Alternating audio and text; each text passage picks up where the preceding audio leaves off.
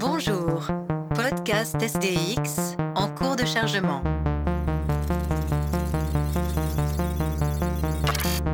Erreur critique. Infection virale en cours. Corruption des données. Mutation, chaos, Violence. robot, sexe, Fiction. guerre. Complète des systèmes logiques. Voici le code Jedi. Il n'y a pas d'émotion, il y a la paix. Il n'y a pas d'ignorance, il y a la connaissance.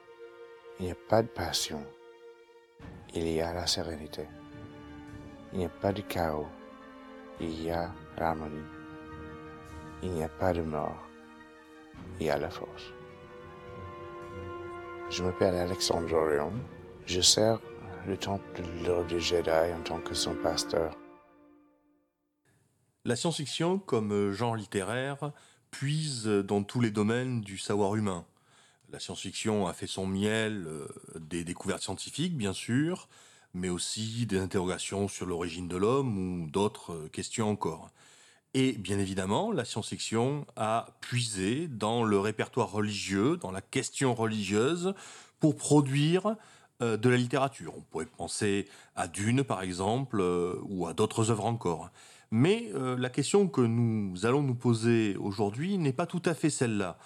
Nous n'allons pas regarder la science-fiction comme genre littéraire qui utilise la religion dans un but littéraire, mais la science-fiction qui sert de base à euh, des hommes euh, dans notre monde réel pour euh, élaborer leur propre euh, petite euh, religion. Euh, bonjour Cyril, Bonjour à tous. bonjour Antoine. Bonjour.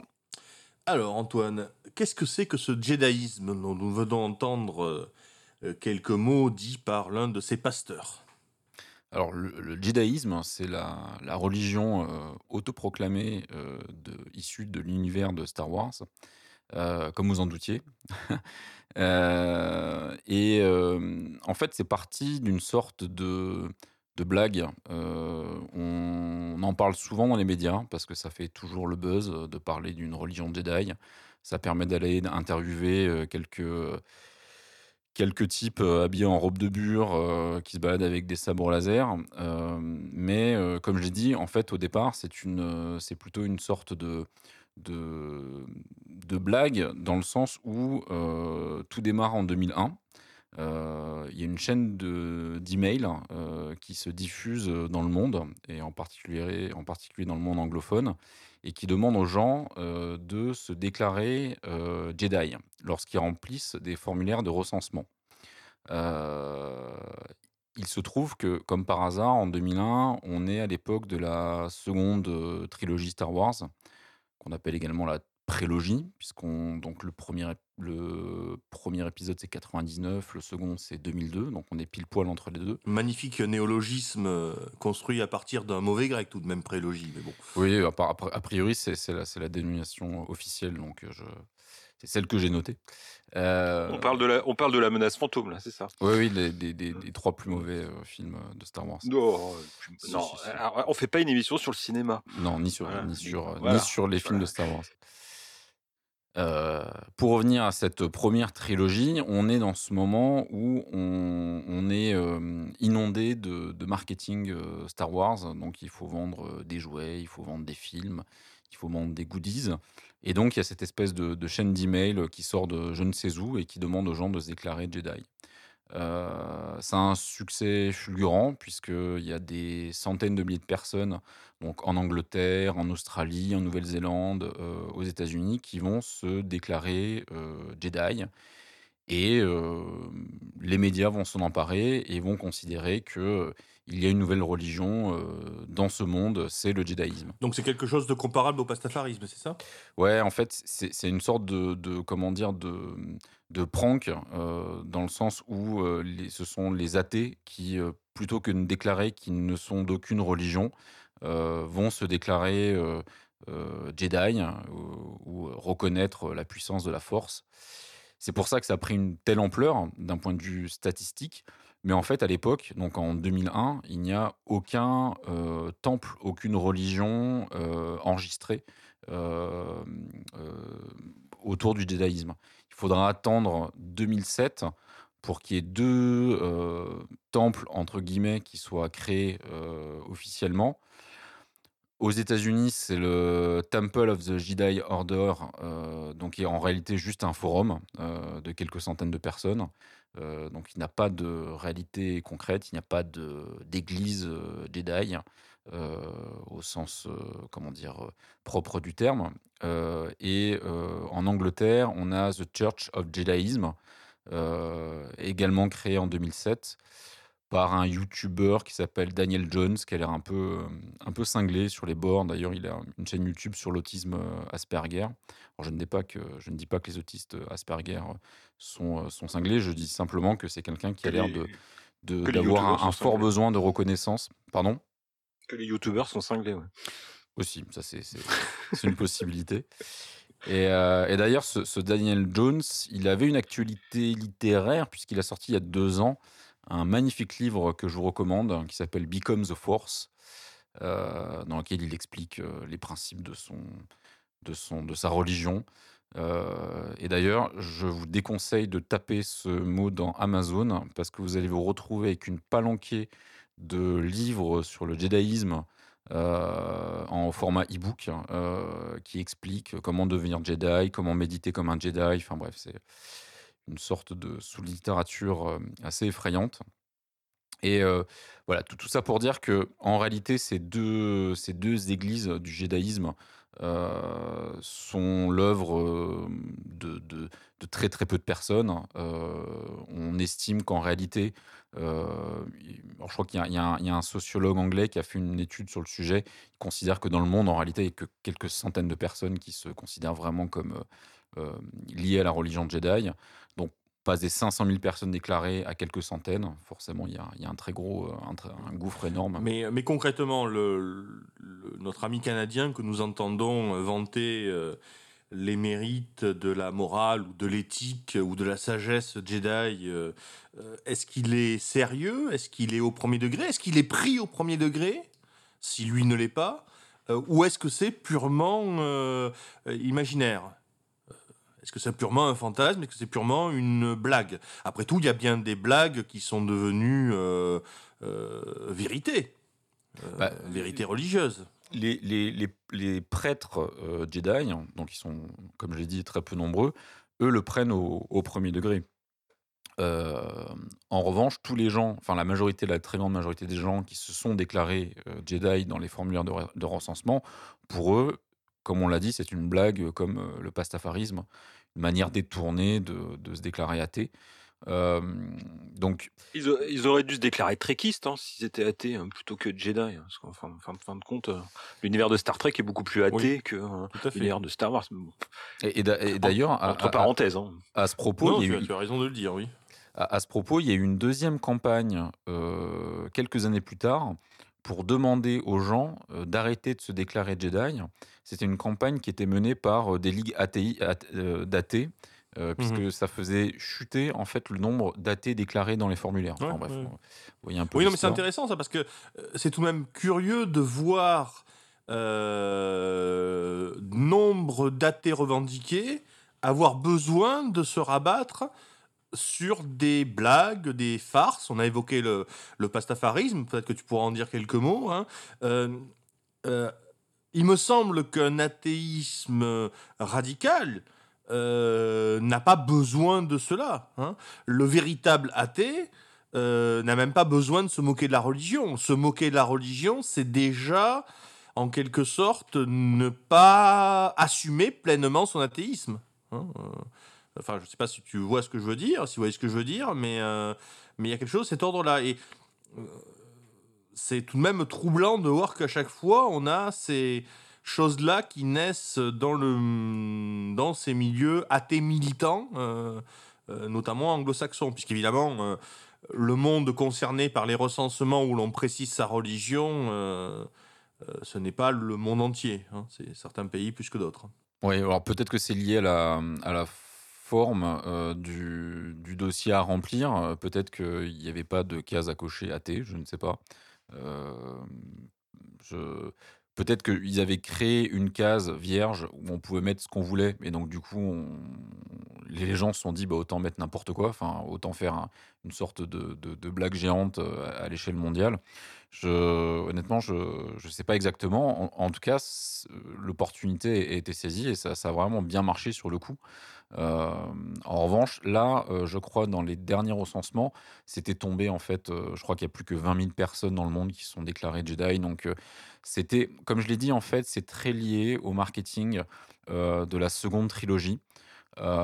qui était, enfin la seconde dans l'ordre chronologique de sortie des films, hein, qui était vraiment le moment où voilà, les fans de Star Wars attendaient le retour de, de l'univers Star Wars. Euh, ils l'avaient euh, fantasmé, euh, c'était le, voilà, le, le film de leur enfance. Euh, on- je trouve qu'on l'a moins eu avec la troisième euh, trilogie. euh, cette attente, Euh, mais euh, à l'époque euh, c'était un peu fou quoi. Enfin voilà, il y a les, les gens s'emballaient énormément là-dessus. Je n'en ai aucun souvenir, pour être honnête. Pour moi, le dernier si, euh, Star Wars que j'ai attendu, c'était le retour du Jedi. Et j'ai pas été déçu, c'était très bien. Si, si, il y a eu un côté messianique, hein, un côté prophétique euh, à la venue de la, de la seconde trilogie. hein. Et puis, le, euh, le personnage de Lucas aussi participe un peu de ça. hein. Il a rien fait d'autre, c'est son œuvre phare. Il dit qu'il a tout mis dedans. Et puis, euh, c'est quand même un mélange de, tout un tas de mythologies, plus ou moins imbriquées les unes dans les autres, pas très, pas très approfondies évidemment. voilà, parce que la force, rien que le titre, rien que le mot, la force, voilà, ça, ça ça m'a un peu tout et rien dire. Et, euh, et puis faut pas, faut pas oublier, c'est un phénomène culturel gigantesque. Hein. Euh, ça a traversé euh, bon la fin des années 70, c'est sorti en 77, euh, puis surtout toutes les années 80. Donc là évidemment, on revient à une de nos marottes qui est les années 80, où ça a formé. Euh, je, je présume que ce, ce recensement a dû euh, particulièrement, euh, enfin tous ceux qui se sont mis Jedi, ils devaient avoir entre allez, euh, 30 et 40 ans quoi. Donc à même moins que ça, parce que si c'est même 2001, moins que ça. ouais, je pense que si c'est Ah oui, oui. 2001, c'est, c'est, c'est, c'est- à mon avis, c'est, c'est les, les gens qui avaient entre 20 et 30 ans, tu vois, qui, euh, Ouais, ouais. qui avaient vu Star Wars dans, dans leur enfance. Enfin, les gens qui étaient vraiment jeunes à, à ce moment-là. Mais, mais t'as raison de dire que la, la seconde trilogie, ouais, il y a une grosse, grosse attente. hein. Euh, voilà, ça a commencé à teaser. Et puis, attention, on était à une époque, il n'y avait pas encore YouTube, il n'y avait pas encore les réseaux sociaux. Euh, moi, je me souviens, je crois que ça a été le premier film piraté, il me semble. Moi, je crois que c'est un des premiers que j'ai vu. Euh, ouais, un des premiers, un- ouais. ouais, Ouais, on m'a filé un DVD comme ça. Attends, ça, c'est la, c'est la menace fantôme piratée. Hein. Tu, tu le donnes pas aux autres. Hein. Voilà, c'était un truc comme ça. hein. Donc c'était, euh, voilà, il y a eu un, il y a eu un gros, gros, gros truc. Faut peut-être pas exclure que hum, que c'est Lucas qui a lui-même envoyé le premier mail. Hein. Tu vois, on peut imaginer qu'il, on peut imaginer qu'il l'a envoyé à Spielberg. Voilà, Spielberg après l'a envoyé à Carrie Fisher. Carrie Fisher l'a envoyé à à Marc Hamill et puis Marc Hamill on, on connaît l'humour qu'il avait hein. donc c'est lui qui l'a dit ah, je vais l'envoyer à tout le monde et hop il a, il a forwardé hein, le, le mail à, à, tout le monde euh. mais euh, déjà dans les conventions, euh, avant ce mail-là, je pense que ça commençait. Euh, Marc Hamill, il s'en plaignait. Euh, dans les conventions, il y avait un côté culte euh, qu'il aimait pas trop. Euh, voilà les parce que voilà c'est- Star Wars c'est quand même le premier phénomène qui enfin ça a inventé le cosplay ça a inventé le merchandising ça a inventé tout ça. Donc il y a déjà eu une notion culte c'est ouais voilà c'est c'est avec Star Wars que la notion de culte a été inventée. Donc voilà, de passer de culte cinématographique à culte religieux, je, je trouve que c'est une bonne, euh, euh, c'est une bonne postérité hein, pour euh, pour ce- ces, ces Ouais, parce que comme tu le dis, c'est un, un- phénomène culturel euh, immense, hein, Star Wars. On est, euh, on est vraiment là, comme tu dis, c'est culte. Donc on est, on est à la limite entre l'influence d'un d'un objet culturel qui est censé être cloisonné à, à son, comment dire, à sa catégorie. hein. donc c'est du cinéma, ça, se consomme tel quel. Et donc c'est tellement énorme que ça déborde sur le reste. Et, les gens, finalement, comme ils n'ont. Enfin, certaines personnes se raccrochent à ça de manière tellement intense qu'ils le transforment en autre chose. Et, le fait que l'univers de Star Wars devient une pseudo-religion pour certaines personnes, bah, c'est aussi lié à la, la manière dont Lucas a, a imaginé, enfin, a, a scénarisé euh, son, son univers. Euh, alors, on dit qu'il influ- a été influencé par euh, le spécialiste des mythes Joseph Campbell, hein, qui, écrit un bouquin en 1949 qui, s'appelle Le héros 1000 euh, au mille et un visages. Ouais, c'est la fameuse théorie du, du monomythe, Ouais, ouais. qui, est, qui, une théorie qu'on retrouve chez, chez, chez plusieurs, euh, chez plusieurs anthropologues euh, et spécialistes des mythes. Euh, c'est l'idée que tous les mythes fondateurs fonctionnent sur le même schéma. Euh, donc il y a le héros qui part à l'aventure, Mhm. euh, il traverse des épreuves initiatiques et puis bon, il arrive jusqu'à son émancipation finale. Bon, Oui, oui, le sidekick, le, les- la princesse et tout ça. Il y a un très bon documentaire sur Arte euh, sur, sur tout ça, hein, qui, est, qui doit être disponible un peu partout, euh, qui, qui parle de ça. hein. Et, et- et finalement, quand, ouais, enfin, quand, quand on revient là-dessus, sur, sur cette histoire du, du, du monomythe, on se dit que euh, peut-être que ça a influencé euh, à la marge une pseudo-religion, mais comme je l'ai dit, ça concerne que quelques centaines de personnes. En revanche, j'ai l'impression que ça a bien plus influencé euh, le cinéma américain Bien sûr, oui. et, Oui. et- et les, et les scénaristes, euh, parce qu'on y a vu euh, tout simplement un outil. Quoi. C'est, euh, c'est, ça, ça permet de, créer des grands récits, ça permet de, de, de- fédérer des gens autour d'une histoire en utilisant des, briques qui sont toutes prêtes sur la table. Donc je, pense, que c'est quelque chose qui fonctionne de toute façon d'un point de vue psychologique, qui touche les gens. Après, bon, sur, le, sur le fond de, comment dire, de la religion de Jedi, on, voilà, c'est une sorte de mélange entre le Bushido, euh, la chevalerie médiévale. C'est ni totalement l'un, ni totalement l'autre. hein. Ça serait, euh, bon, on va pas faire une exégèse euh, de Georges. Lucas euh, ce soir. Ça serait quand même dommage. Le, Mais, château, euh, le château de l'araignée, tout ça. ouais. euh, Mais en tout cas, quand on entend euh, notre pasteur parler, euh, on est tout de même un petit peu euh, pris par une évidence, c'est que c'est très creux, c'est très plat.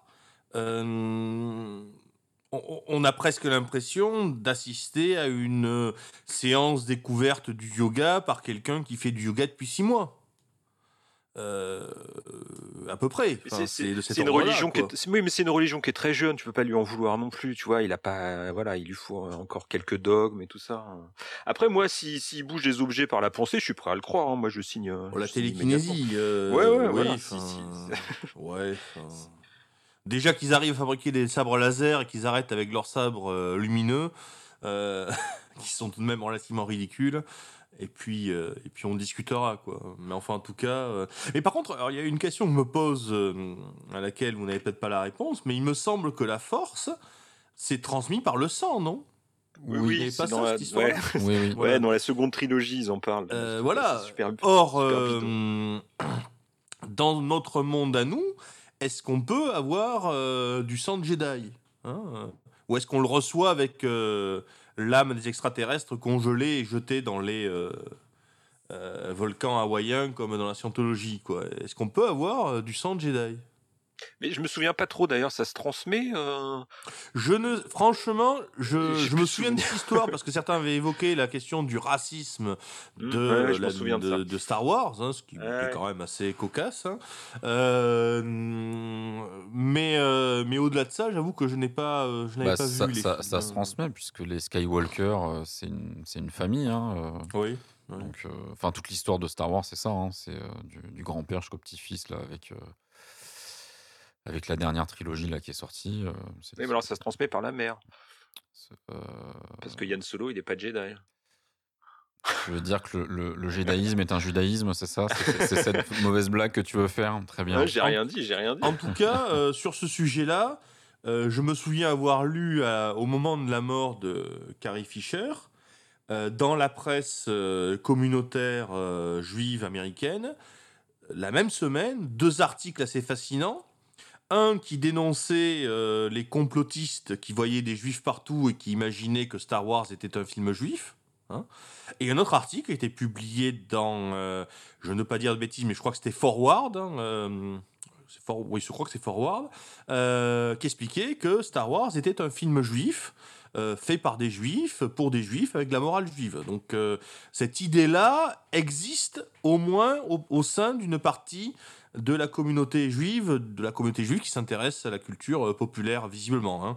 C'était dans cet, arti dans cet article qu'on appelait Carrie Fisher euh, euh, Little Jewish Princess euh, et où on rappelait que euh, Harrison Ford avait des origines juives. Je sais pas comment dans le journal vous avez, vous avez été chercher ça, mais bon. Ce genre d'article, il sort à chaque fois.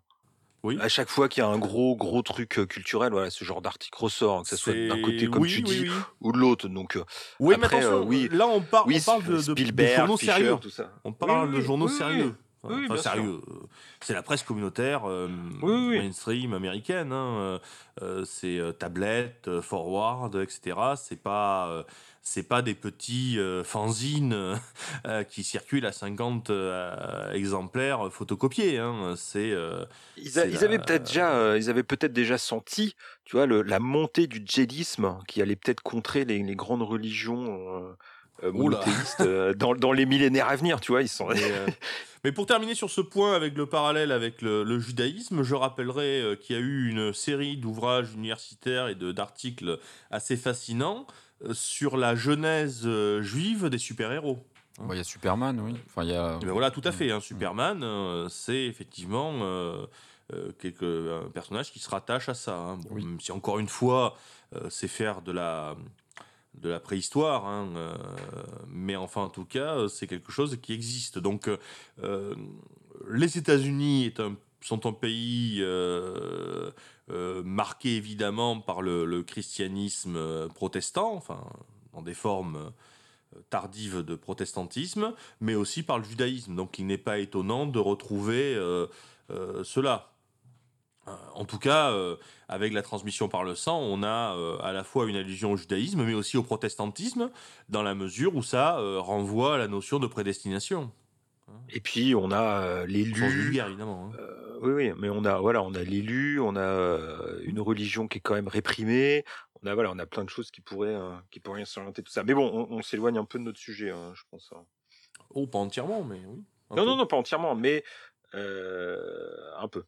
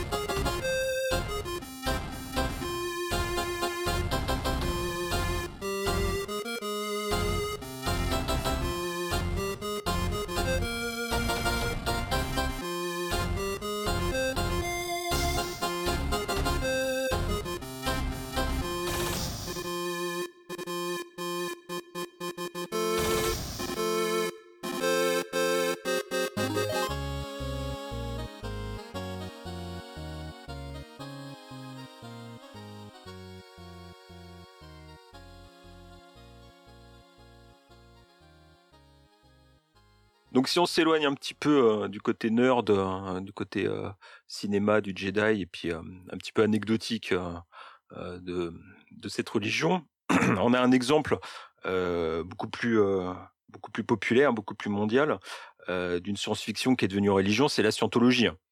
La scientologie, Cédric, tu nous rappelles les origines? Donc la scientologie, c'est une religion, là pour le coup, véritablement. Il y a le statut de religion qui est accordé à la scientologie euh, euh, aux États-Unis, euh, c'est-à-dire dans le pays qui finalement compte le plus dans le monde pour le meilleur et pour le pire, mais aussi dans des pays européens tels que l'Espagne, l'Angleterre, il me semble. La France résiste, elle, et continue à appeler la scientologie une secte. Euh, mais euh, sans pour autant euh, mener contre cette secte une guerre comparable à celle qu'elle a pu monter, mener pardon, contre d'autres groupes moins puissants.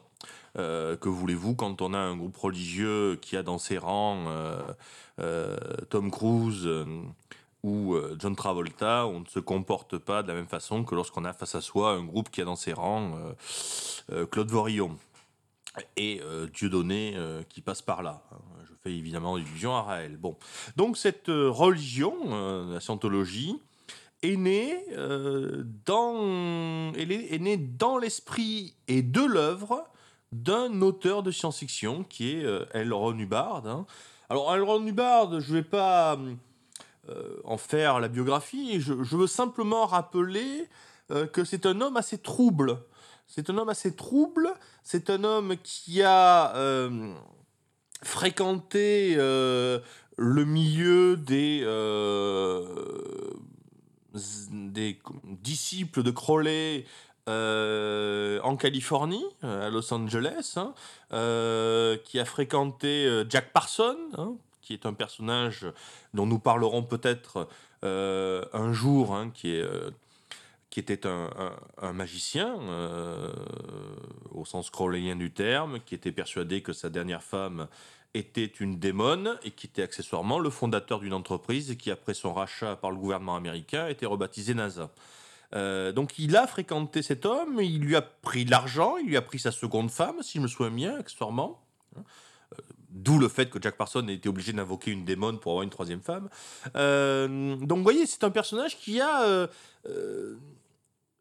été dans des milieux divers et qui était quelqu'un qui visiblement cherchait à... euh, Enfin, qui ne se contentait pas d'avoir une œuvre littéraire et qui a effectivement réussi à transformer son œuvre littéraire en une doctrine d'abord de développement personnel, et on sait à quel point le développement personnel c'est important dans le monde anglo-saxon, notamment dans le monde américain, hein. puis euh, avec le temps, euh, comme une véritable religion, avec euh, des rites, une foi, une police, hein, d'où les, les, éventuels scandales, puisqu'il y a parfois des, des membres qui sont retenus plus ou moins contre leur volonté. hein, on leur offre des vacances sur des bateaux de croisière et puis, euh, et puis on les laisse quelques années sur le bateau. hein. Bon, c'est tout à fait confortable, mais enfin, vous n'êtes pas tout à fait libre. Euh, et c'est de ça qu'est née euh, la scientologie, hein, de cette œuvre fiction. Donc, il y a une construction imaginaire. hein. Alors, je vous invite non pas à rejoindre la scientologie pour accéder à cette information secrète, mais à euh, vous référer euh, aux publications universitaires sur le sujet, notamment un épisode de South Park. euh, qui explique très bien tout cela, hein, qui explique qu'il y aurait eu des, qu'il y aurait en gros des âmes d'extraterrestres souffrant qui seraient dans nos corps et qu'il faudrait euh, les identifier pour pouvoir vivre heureux euh, grâce à l'utilisation d'un appareillage mécanique, hein, le, comment s'appelle déjà le émetteur, je crois, l'électronique. euh, Oui, oui. Le ouais, truc qui se met sur le crâne là pour les, les ondes Non, cérébrales. non, qu'on tient avec les deux mains. On tient, on tient chaque. euh, Ah, ce- ah oui, mains. ça, oui, oui, oui, bien sûr. Voilà, et puis ouais. il y, a un il y a un potentiomètre qui, qui varie Voilà, en fonction de tes ouais, ouais, ouais, émotions. Non, et le- tu sur dois le- sur le creuser. crâne, un- c'était euh, c'était, Oui, oui. euh, Aom Shinrikyo qui avait ça pour euh, Oui, où, oui, on, où on avait euh, où on recevait les ondes cérébrales euh, de Choco Asahara ouais, pour conformer ces ondes cérébrales à celles du gourou. Bon. Euh, donc voilà, c'est ça. Donc c'est à la fois du développement personnel, à la fois l'idée que nous sommes malades, mais que cette maladie, elle est identifiable et explicable par la présence de ces âmes extraterrestres, et la proposition d'une solution clé en main pour ne plus être malade, euh, clé en main, mais euh, moyennant finance. Car la scientologie euh, est parmi les nouveaux mouvements religieux l'un des plus rentables, clairement. hein. Euh, Peut-être parce que il a su séduire euh, des personnalités euh, connues, hein, j'en ai cité deux. hein. Peut-être aussi parce que tout simplement il répond à des attentes et, à des angoisses. On, évoquait tout à l'heure le fait que les athées américains militants ressentaient le besoin de, de se dire Jedi ou pastafarien pour plaisanter. Euh, mais sous la plaisanterie, il y a euh, dans cet athéisme américain une grande angoisse et une grande capacité finalement à se laisser euh, tenter par tout ce qui offre l'avantage de la religion sans imposer le côté ringard ou réac. Car au fond, euh, l'athée militant américain, ce qu'il reproche au christianisme, c'est ça, c'est d'être ringard et réac. Mais au fond, qu'il soit, euh, lui donne une morale, qu'il lui donne des règles, etc. C'est pas ça qui le dérange le plus. hein. Et donc, euh, c'est peut-être cette clientèle-là euh, qui a, euh, qui s'est tournée vers la scientologie. Donc, la scientologie, c'est tout ça. C'est cette grande réussite financière. hein, c'est cette capacité à coloniser les euh, les congrès, les, euh, les entreprises de formation. hein, Il y, a, il y a un euh, petit côté, il y a un petit côté séminaire d'entreprise. hein, euh, Tout à fait, voilà. Mais développement Quand- personnel. hein. Moi, Mais- moi, à titre personnel, je suis déjà rentré dans l'église de enfin dans le centre de recrutement de l'église de Scientologie à Paris. Euh, T'as l'impression d'être dans un centre des congrès. C'est euh, les mecs qui sont en costard, il y a des publications partout. C'est pas une église, quoi. Donc c'est vraiment euh, comment dire une religion moderne dans, dans le sens péjoratif du terme. C'est de la moquette au sol, c'est euh, euh, des, des mauvais costards. C'est des, des, des plaquettes de pub, c'est des écrans télé partout. Là, je présume que maintenant, ils doivent être tous avec des tablettes formidables euh, pour, pour répondre à tes questions. Et puis, euh, et puis les films. Euh, les films de Je promotion. Excuse-moi une seconde, je t'interromps. Je pense à quelque chose que tu avais fait remarquer dans l'émission sur Raël. Quand tu avais dit que c'était que, le Mm. Ra- que le raélisme, c'était la religion des, euh, euh, des euh, parkings et euh, je crois que c'est ça, des, Ouais, c'est une religion commerciale. Mais, mais, la scientologie, c'est ça, mais, mais à l'américaine. Donc, c'est le parking est plus grand. Voilà. Hein c'est C'est- pas la ouais, parking, le parking de la supérette, c'est le parking de l'aéroport international. Voilà. Voilà, c'est ça. C'est c'est le c'est une religion de de, de séminaire, voilà, de fin de séminaire d'entreprise. Oui. Euh, de développement personnel. Tu faisais le truc sur le développement, per- de le développement personnel. Ça a prospéré sur ça dans les années 60-70. Ils ont aussi prospéré euh, sur tout le mouvement anti-psychiatrie américain. Parce que euh, euh, il avait en, il avait pris en grippe euh, les, les psychiatres américains. Et euh, des gens, euh, des gens comme William Burroughs, il s'était intéressé à la scientologie parce que lui aussi, voilà, il était contre la, psychiatrie américaine. Bon, après, il, en est revenu. Il a, rapidement découvert que c'était de, la- supercherie.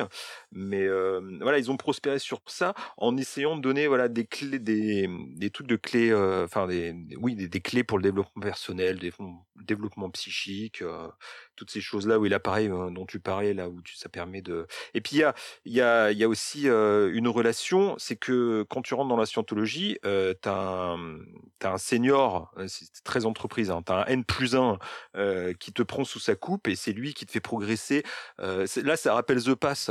Euh, vous voyez la série Mmh, où mmh. t'as où faut progresser dans les échelons. Bah là, c'est la même chose. Hein. Tu, tu progresses. euh, Oui, il y a un tu- caractère initiatique. Voilà, là, il y a un caractère initiatique.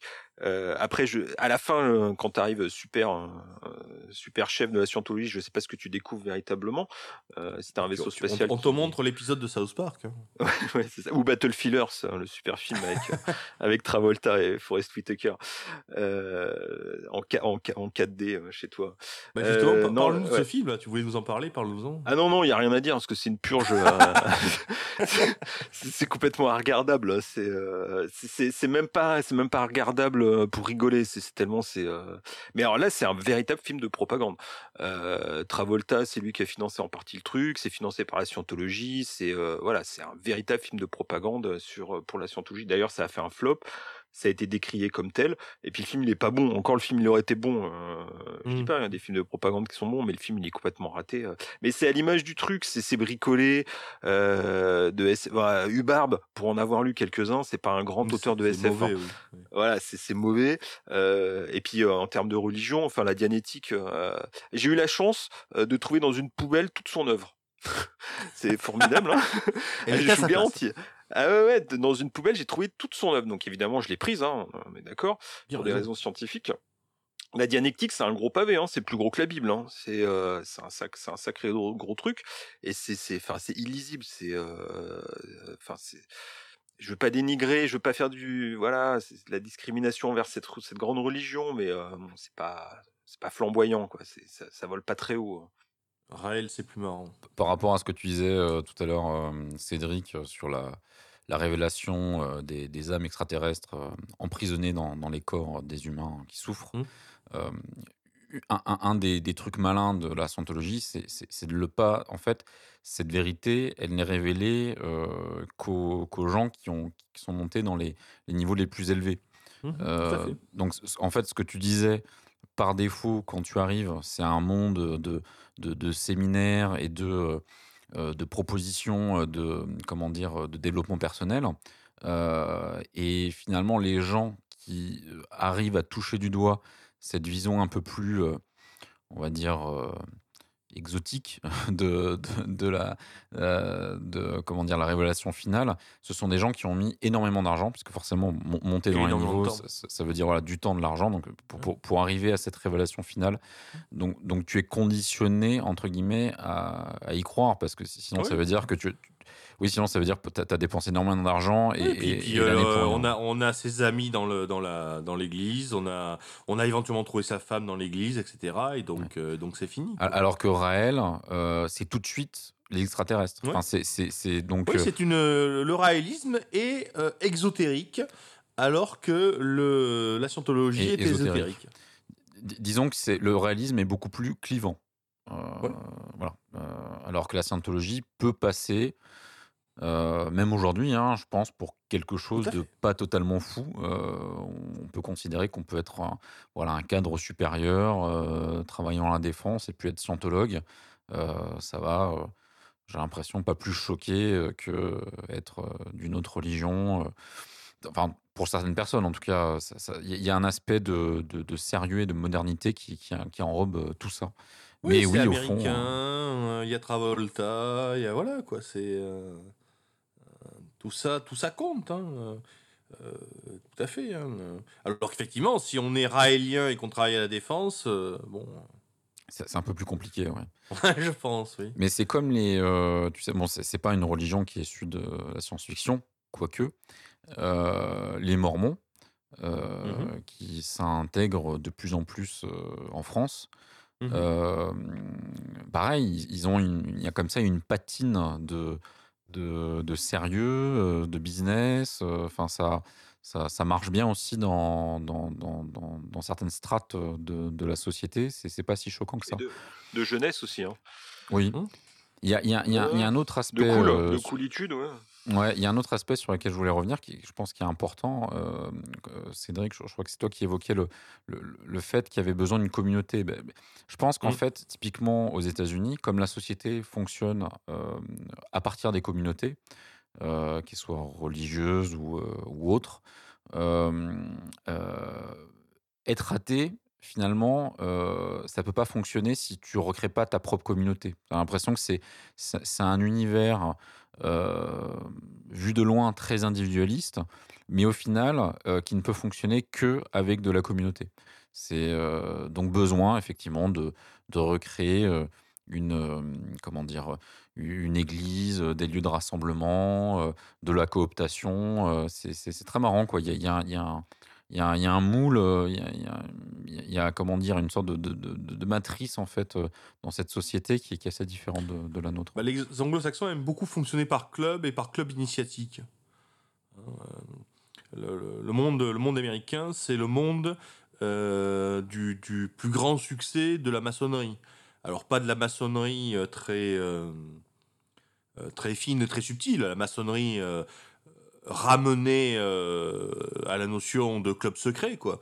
Mais le nombre de, cercles maçonniques qu'il y a aux États-Unis euh, est, alors, il est moins conséquent aujourd'hui qu'il était euh, euh, au 19e siècle et au début du 20e siècle, mais encore euh, est considérable parce qu'on aime bien, on aime bien être dans une confrérie euh, d'étudiants, on aime bien d'être dans une loge maçonnique un petit peu privée. hein, euh. Encore une fois, c'est pas hum, l'aspect idéologique qu'il peut y avoir et joue très peu. hein. Ce que l'on veut, c'est appartenir à un groupe. hein. On aime bien la notion de club. hein. Alors que ce soit le club euh, de musculation où tout le monde ne peut pas rentrer, que ce soit le club de, hum, de, de, de, la confrérie étudiante où tout le monde ne peut pas rentrer, mais on aime bien être dans des endroits où justement tout le monde ne peut pas rentrer. Et comme il y a tellement de zones, enfin de structures dans lesquelles tout le monde ne peut pas rentrer, finalement, tout le monde a un endroit à rentrer, où rentrer. hein. Ou Le club de Tom Cruise. Voilà. Ouais, le pour rentrer dans le Et ce placard. qui, ce, qui, ce qui en soi joue contre la scientologie parce que euh, en fin de compte c'est le club de Tom Cruise. Euh, et ils ont, ils, ils développent pas un côté religieux très très poussé en fin de compte. Il n'y a pas de, de dogme religieux, il n'y a pas de d'interdit religieux, il n'y a pas toutes ces choses là. Donc c'est quand en même un culte- extérieur, en Oui, en extérieur. extérieur, en extérieur Voilà. bien sûr, mais après, après c'est peut-être plutôt de la manipulation, tu vois, dans, dans le truc euh, c'est sectaire. Euh, le- le- quand il y a du secret, il y a tout ça pour accéder à, à Mmh. des choses. Mais en soi, voilà, en soi, il n'y a pas de rite. Euh, Il y a un décorum, il y a des temples. hein. Oui, il y a un dé- oui, oui, il y a un décorum, mais c'est c'est c'est c'est pas très prégnant quoi. Oui, j'ai l'impression que les temples sont plus là pour séduire la population, enfin pour, euh, pour euh, séduire les non-scientologues plutôt que pour euh, satisfaire les besoins des scientologues. Je ne sais pas. Vous avez déjà vu les, les- les vidéos de, de Tom Cruise euh, dans cette espèce de, de- de grand temple euh, Bien sûr. avec le- l'espèce de, sphère? Enfin, c'est quoi? C'est un disque qui représente le monde? Enfin, c'est, euh, l'impression d'être dans un décor d'un, film euh, euh, hollywoodien. Enfin, c'est, euh, ça paraît complètement dingue, quoi. Mais euh, donc, y a- Mais Ron Hubbard, de toute manière, il, enfin, il voulait pas fonder une religion, il voulait être connu, il voulait la célébrité, il voulait être reconnu à, à Hollywood. Donc voilà, le fait d'avoir, en plus voilà, la scientologie, arrivait euh, en pleine période hippie. Euh, où tout le monde cherchait un peu à droite à gauche. Bon, il y a, Mm. il y a le satanisme qui a prospéré sur ça, le hippisme, Ouais. toutes ces choses-là. Le même le, le yoga, le bouddhisme Ah, puis, euh, euh, en Californie, c'était une profusion de, de euh, cultes. L'église de tous les mondes aussi, qui, dont il Voilà, l'église de tous les mondes, exactement, ça a prospéré à ce moment-là. Donc, euh, il y avait euh, un vide, un, un- oui, un, un vide culturel et religieux à ce moment-là. Donc, il s'est engouffré dedans. Il est arrivé au bon moment. Il a fait beaucoup d'argent. euh, voilà. Mais la partie, la, la- la- la partie développement personnel, euh, je pense qu'il faut, il faut s'y arrêter deux minutes. Elle est très importante. Euh, parce que euh, euh, la, scientologie, la scientologie, c'est aussi une forme de, de, de- de- comment dire, de, d'instrumentalisation de ce que peut être une religion au profit de l'individu et de sa capacité à se forger une carrière. Et ça, c'est quel- super SF. hein. Et c'est des- hyper des- pragmatique. euh, ouais, c'est- mais c'est des trucs de SF. hein. Tu vois ça dans, dans- voilà, dans des milliards de, de- de romans de SF. hein. Donc, c'est pour ça que c'est une, c'est une religion. Voilà, c'est une vraie religion SF. hein. C'est, c'est, oui, c'est toute la, toute la, la- non, les, les- les conneries qu'on entend d'habitude sur on n'utilise que, que 5% de nos, ou 15% de notre cerveau, enfin, bon, tout- tout- tous ces trucs complètement débiles. Quand on veut, on peut. Oui, oui.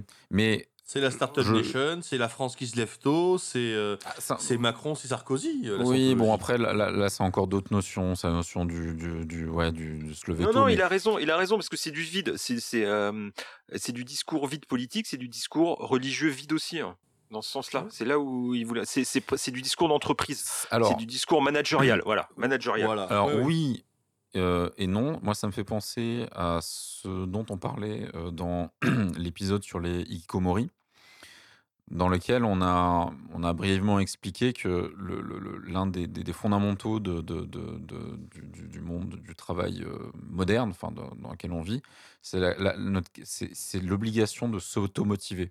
Ouais.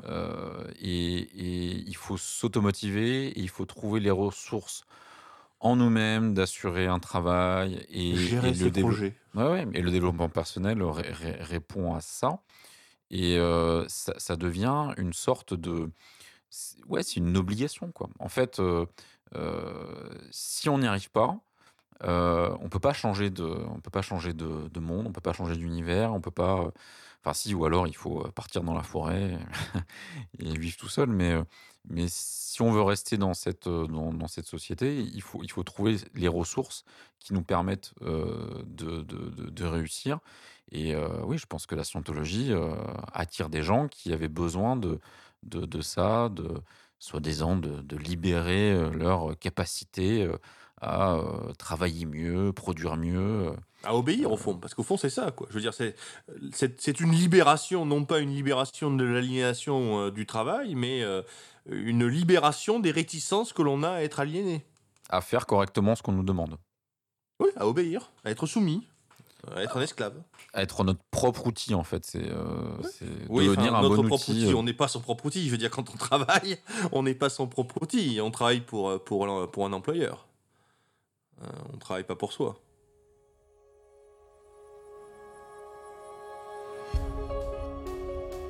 Nous vivons dans un monde de recherche.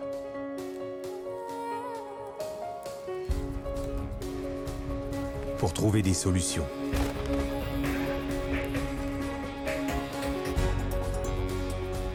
Pour se trouver soi-même. Pour trouver la vérité.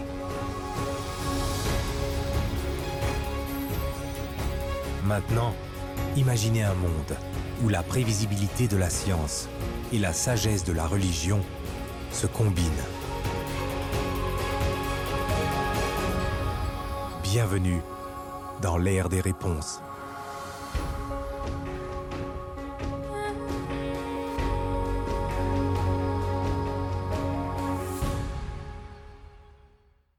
Et puis, euh, à côté de la scientologie, nous avons mentionné ce nom. hein, il y a un autre groupe qui lui aussi euh, euh, se veut une religion et dans une large mesure est beaucoup plus une religion que la scientologie, qui lui aussi doit beaucoup plus, doit beaucoup pardon à la euh, science-fiction. hein, C'est l'Église de tous les mondes. Alors là, ça, la dette à l'égard de la science-fiction est considérable, puisque le nom même vient d'une œuvre de science-fiction, euh, à savoir euh, Stranger in Strangerland de Heinlein. Euh, donc on a pris le nom de la religion dans cet ouvrage et on a pris finalement une grande partie des dogmes, des croyances de cette religion dans ce livre de science-fiction.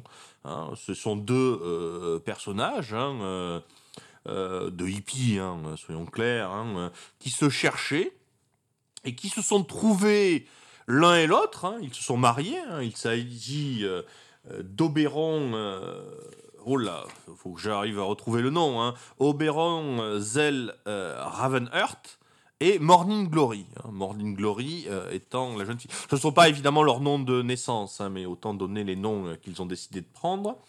Et donc ces deux personnages sont trouvés, se sont mariés, d'abord entre eux, puis ensuite avec d'autres personnes, puisqu'ils ont formé euh, un groupe de polyamour.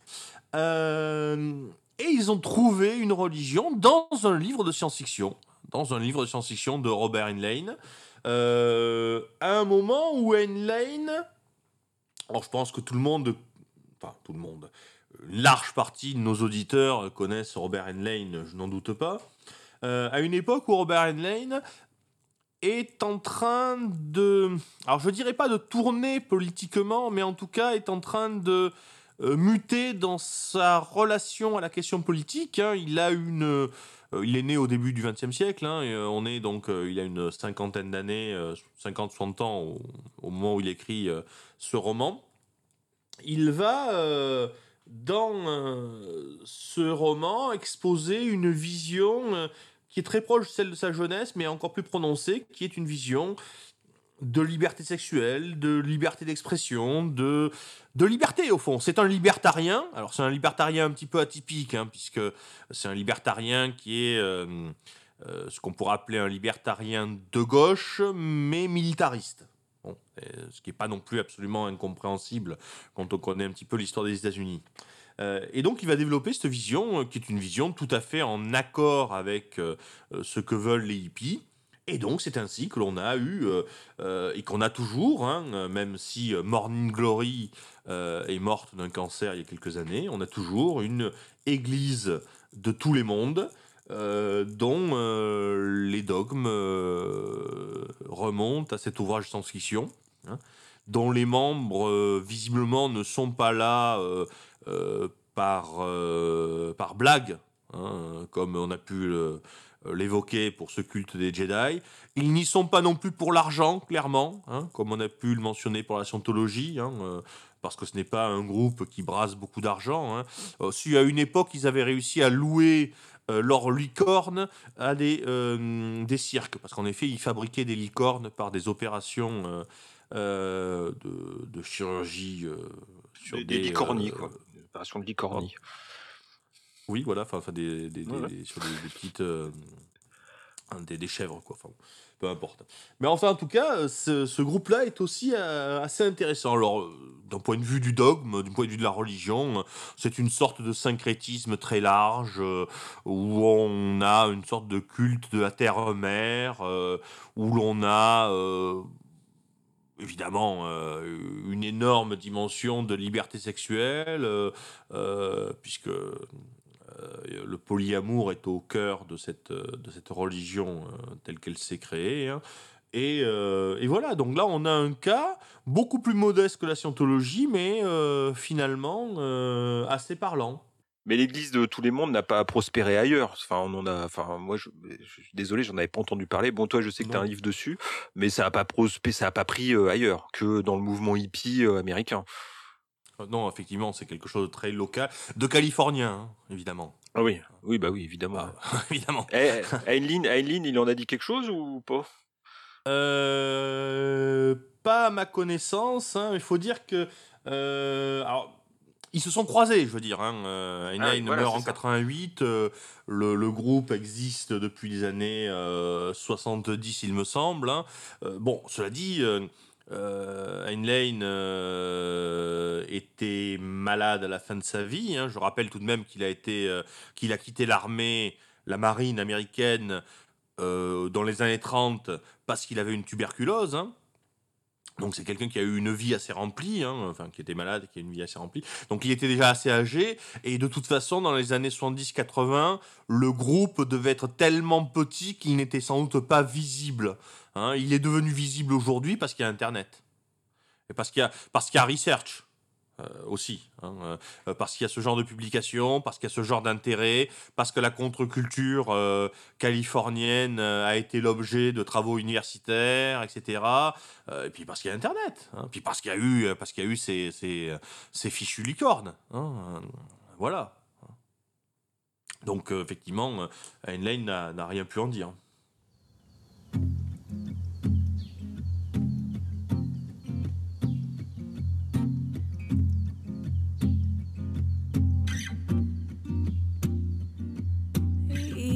To know how it will be. Me and him, or you and me.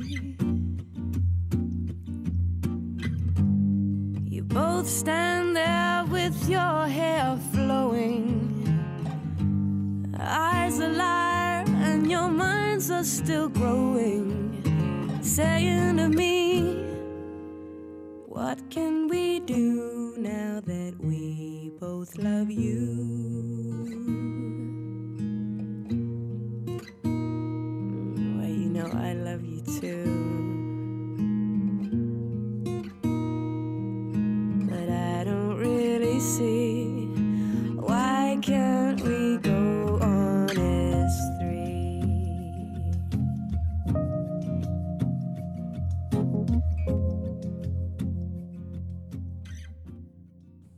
Non seulement il y a ce mouvement religieux euh, de l'Église de tous les mondes, mais il y a aussi d'autres mouvements encore qui sont nés de la science-fiction, et notamment un qui est euh, bien plus important en impact que euh, l'Église de tous les mondes, et peut-être aussi important, non pas en termes d'argent, mais peut-être tout de même aussi important que la scientologie.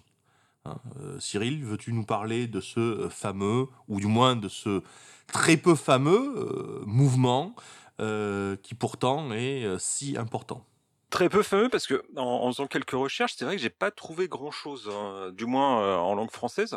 Bon, évidemment, en anglais, on trouve, on trouve beaucoup de choses.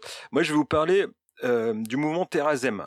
le mouvement Terrazem, il est issu des romans d'Octavia Butler, la parabole du semeur, qui a été publiée il y a une dizaine d'années en France au Diable Vauvert, il me semble. Que je n'ai pas lu, hein, je suis désolé, hein, je suis passé à côté de ça. en tout cas, il a reçu beaucoup de prix. Hein. il a reçu le Locus, il a reçu le Hugo. j'en ai vu, je, voilà, j'en avais entendu parler quand j'ai vu la couve. J'ai fait. après, bon, Octavia Butler, c'était peut-être pas une, une auteure qui m'intéresse, mais en tout cas, non, voilà. en tout cas, dans ce roman qui est un best-seller dans le monde anglo-saxon. Alors, d'après ce que j'en ai lu, c'est bon, c'est un peu de la SF allez, je vais, je vais être un peu méchant, c'est un peu de la SF à papa, quoi. C'est une grande épopée, euh, machin. C'est un peu écolo, un peu, euh, un peu post-apo, un peu euh, machin. Il y a des héros qui font le bien, les méchants qui font le mal.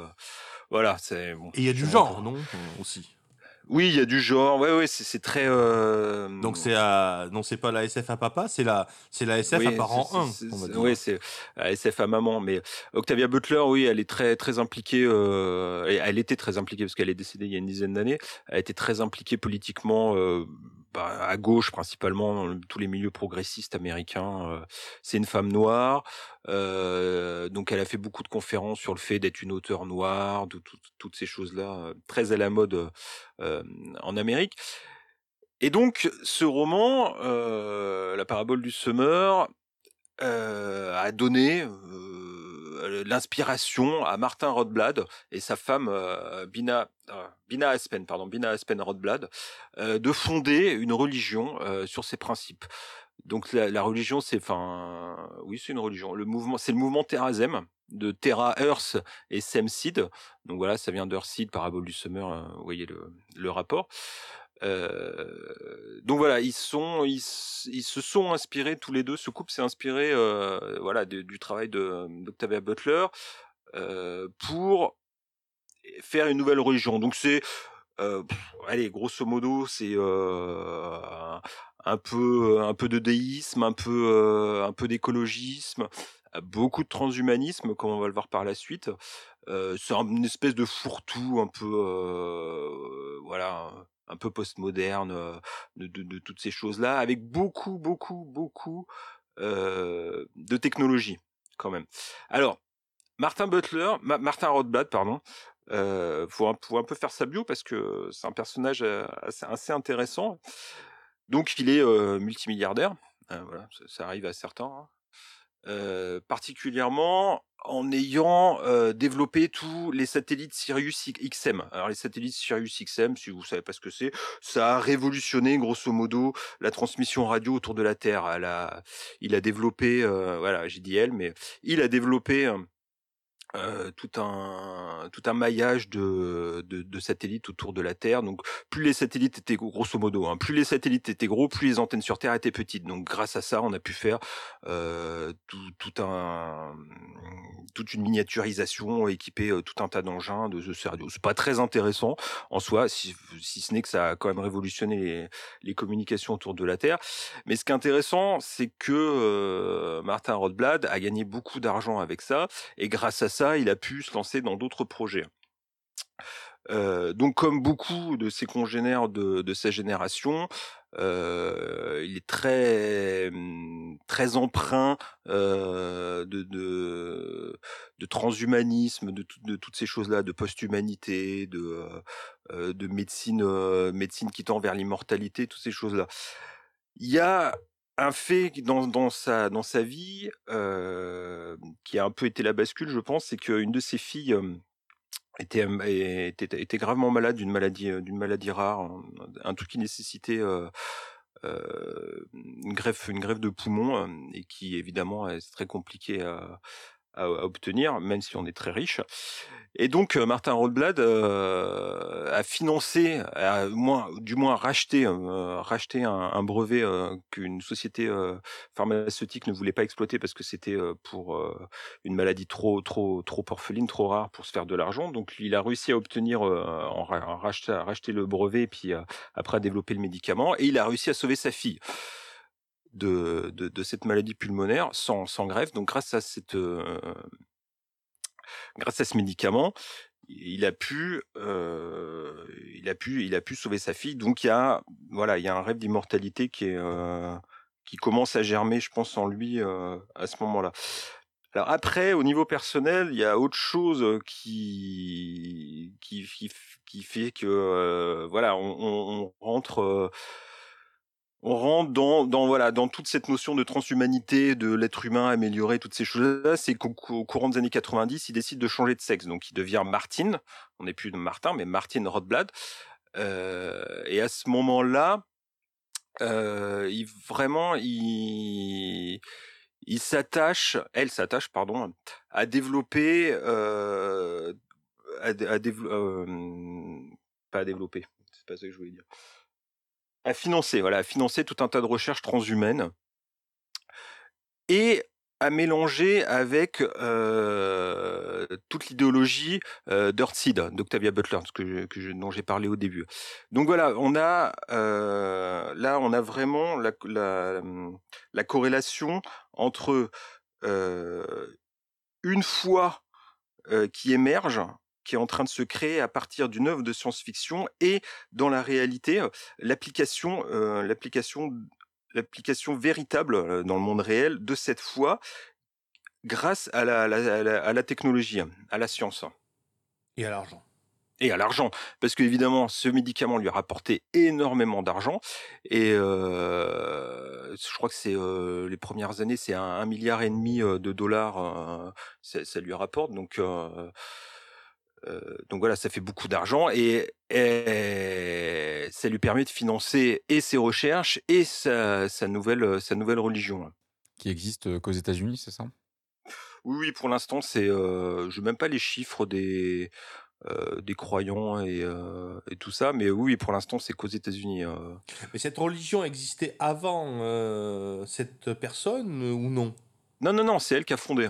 D'accord, d'accord. Ouais, finalement, on est. le, on est- le mouvement Thérèse a vraiment été fondé par Martin Rothblatt et sa femme. D'accord. Donc là on est quand même sur quelque chose d'intermédiaire qui est entre la religion et euh, presque la pathologie personnelle, on a envie de dire. Parce qu'une religion euh, qui n'a qu'un membre.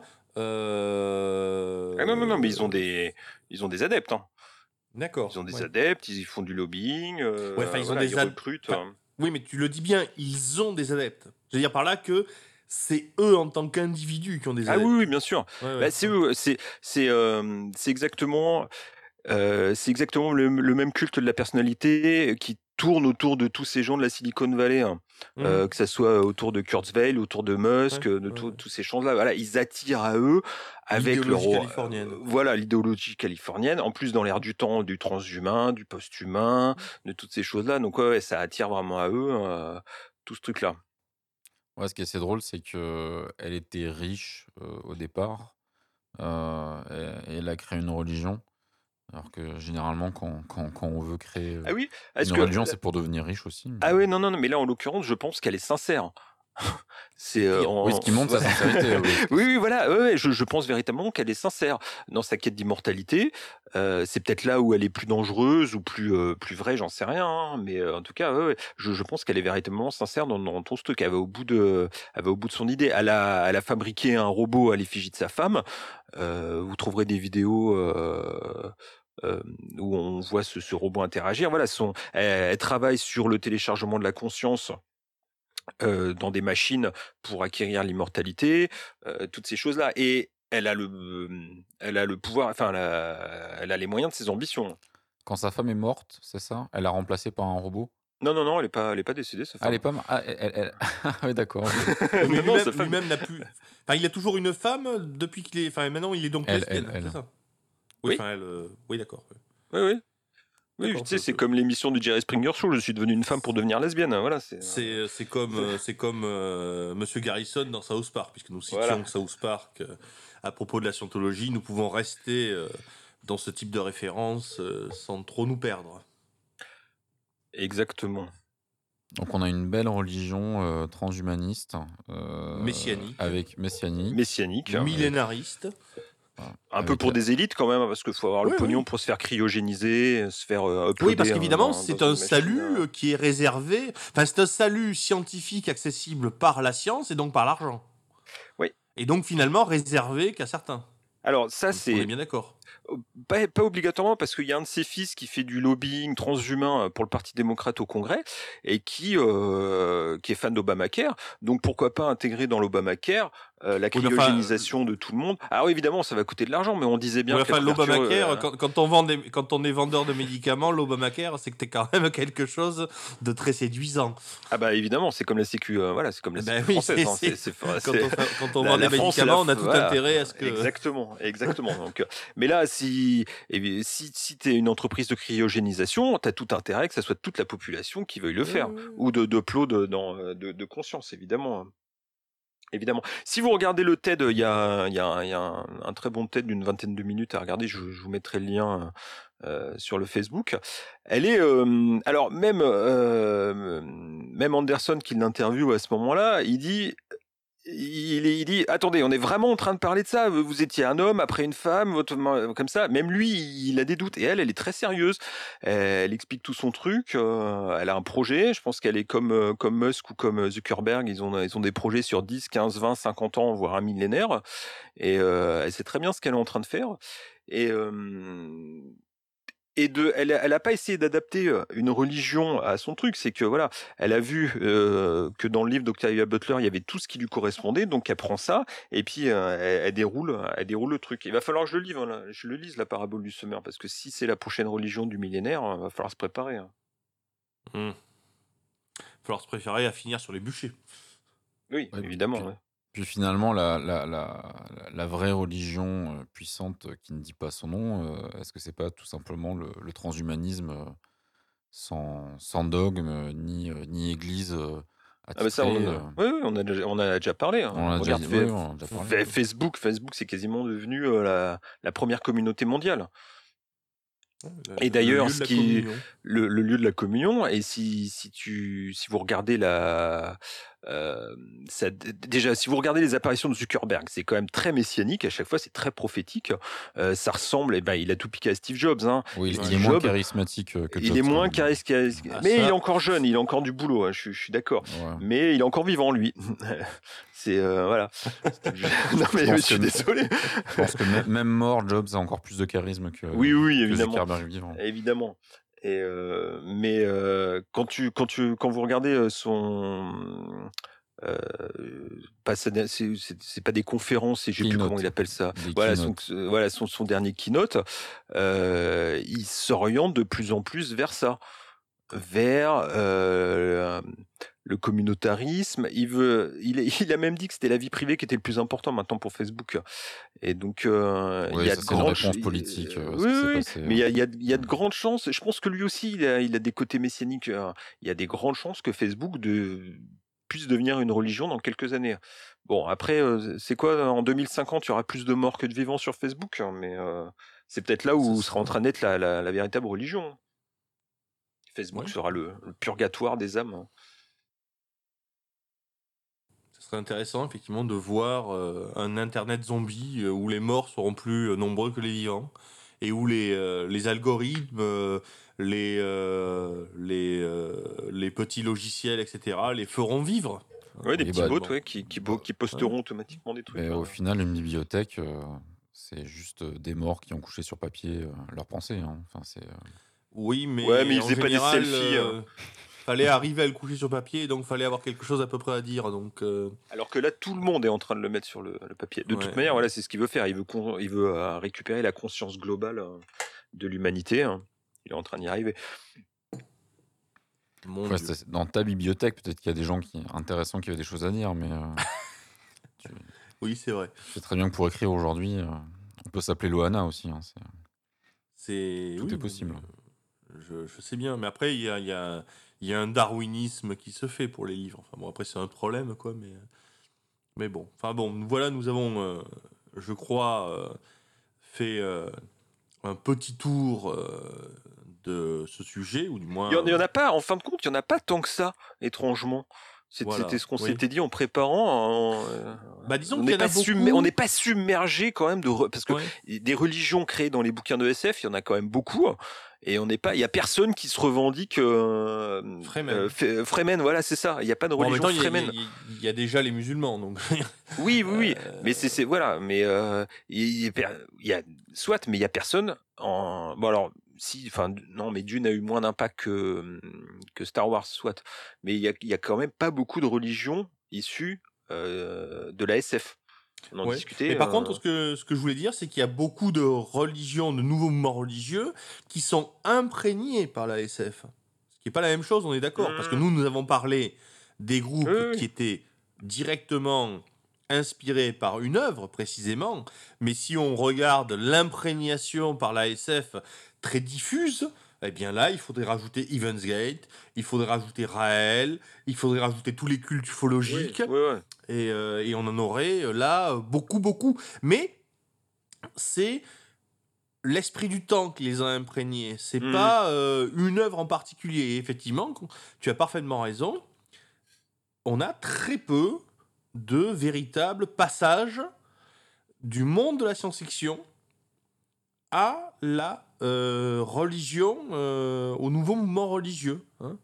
Euh, on a finalement assez peu de passages. hein. En même temps, pourquoi y en aurait-il aussi, quelque part? Je veux dire par là que il n'y a pas Si, pourrait- besoin de ça pour inventer une nouvelle religion. Non, mais quand tu vois le succès des conventions euh, de cosplay, euh, les- enfin le- même non, de- je vais m'arrêter des conventions de SF, euh, c'est quand même étonnant qu'il n'y ait pas des gens qui essayaient de fédérer autour d'eux des adeptes pour avoir un peu de, un peu de pouvoir, un peu de pognon autour de trucs. peut-être, peut-être que ce qui se passe, c'est tout simplement que les gens qui pourraient être attirés par ce genre de religion, c'est euh, un petit peu la catégorie que j'ai décrite tout à l'heure, c'est-à-dire les athées militants, les gens qui n'ont pas de religion, euh, qui sont intéressés par la SF, par, euh, par les, euh, l'idéologie progressiste, on va dire au sens général du terme. Et ces gens-là, souvent de fois, sont des gens à qui on ne la fait pas, ou du moins qui croient pouvoir être des gens à qui on ne la fait pas. Et donc, si quelqu'un arrive en disant ma religion, c'est la religion de Dune, ils vont dire ah oui, mais non, c'est une religion inventée. Alors que si quelqu'un arrive en mélangeant Dune ou autre chose, là, ça peut les séduire. Alors, le contre-exemple, je suis d'accord, c'est la, la religion de Jedi. Mais là, c'est euh, l'inverse justement qui joue, c'est le fait que c'est tellement notoirement fake, quelque part, que ça peut séduire. Parce, qu'il est, parce que le côté bidon est évident. Hein? Le côté euh, euh, artificiel, fabriqué est évident. Donc peut-être qu'il y a ça qui joue. hein. Donc peut-être que c'est pour ça que l'imprégnation SF marche, alors que l'inspiration directe euh, par telle ou telle œuvre euh, ne marche pas. Après, il y a aussi peut-être des problèmes de droit, hein, euh, soyons bêtes et méchants. hein. Si on veut faire, si, euh, si demain euh, je lis un roman de SF euh, et que je m'empare de la religion qui est développée pour en faire ma religion, je peux m'exposer à des poursuites. Oui, les, les fanfictions ont déjà eu maille à partir avec, Voilà. euh, Hein. avec les ayants droit. Donc oui, les religions. Mais après, au nom de la, au nom de la liberté de culte, tu vois, tu vois, il y- aurait quelque chose de, de cocasse devant les tribunaux, la liberté de culte face au, au, au Ouais. droit, droit moral d'une œuvre hein, qui, Ouais, pourrait s'opposer. im- hein. ima- imagine par exemple que, que, je, que je définisse ma liberté de culte et mon culte comme étant euh, d'enregistrer euh, des chansons célèbres et de les revendre. Tu vois ce que je veux dire? Ouais, mais, oui, on oui, mais si on si- oui, mais si on te l'interdisait, euh, tu pourrais très bien dire que c'est de la discrimination religieuse. Tout à fait, tout à fait, tout à fait. Effectivement, on, on peut contaminer euh, le droit commercial avec, euh, avec du procès en hérésie. Et ça, c'est super cyberpunk. Pour le coup, oui. Bon, voilà, revenu au cyberpunk. Oui, le, le cyberpunk, hein, qui était donc le thème du SDX euh, numéro 1. Et pour l'heure, je vous propose de, bah, de conclure hein, ce SDX numéro 10, euh, consacré aux religions euh, issues de la science-fiction. Bonsoir messieurs, Bonsoir. Bisous. on se dit à dans 15 jours euh, pour le numéro 11. Euh, D'ici là, portez-vous bien et n'oubliez pas, le monde change.